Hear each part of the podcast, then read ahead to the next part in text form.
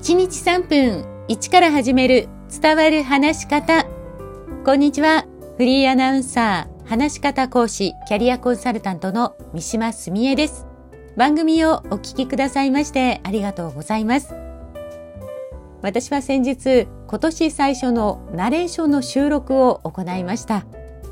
毎年この時期にお声掛けいただいていて、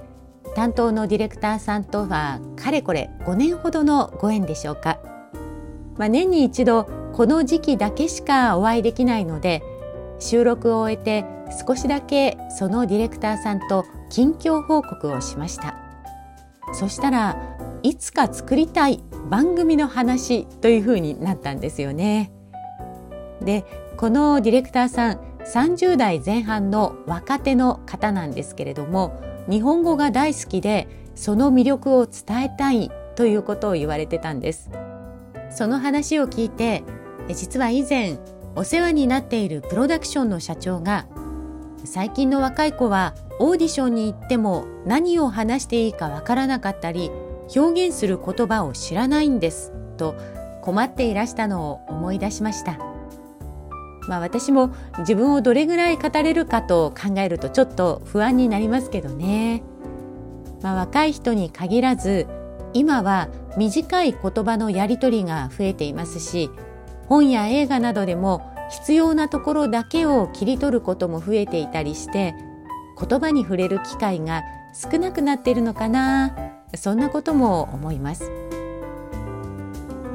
アンガーマネジメント、まあ、ご存知の方も多いかなと思うんですけれども私アンガーマネジメントも学んでいますがその時に怒りの感情を表現する言葉を持っている。これが大切だと教わりました。例えばものすごく怒っている時にもいろいろな表現があります。激怒憤慨それから怒り狂うブチギレ震えるほどの怒りとか最近だと激おこぷんぷん丸。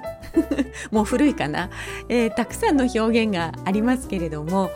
まあ、もちろん怒りだけではなくって他の感情もそうです。何かを伝えたいと思う時には多くの言葉を知っていることそしてその時にぴったりの言葉を選ぶことで伝わり方も違ってくると思うんです。まあ、そんな話をしていましたらそのディレクターさんは日本語は曖昧と言われますが日本語は表現の幅が広くてグラデーションがあるんです。そういう美しさ日本語の魅力を伝えたいと話してくれていました日本語のグラデーション、まあ、白か黒かはっきりしないところを表現できる言葉がたくさんあるんですよね。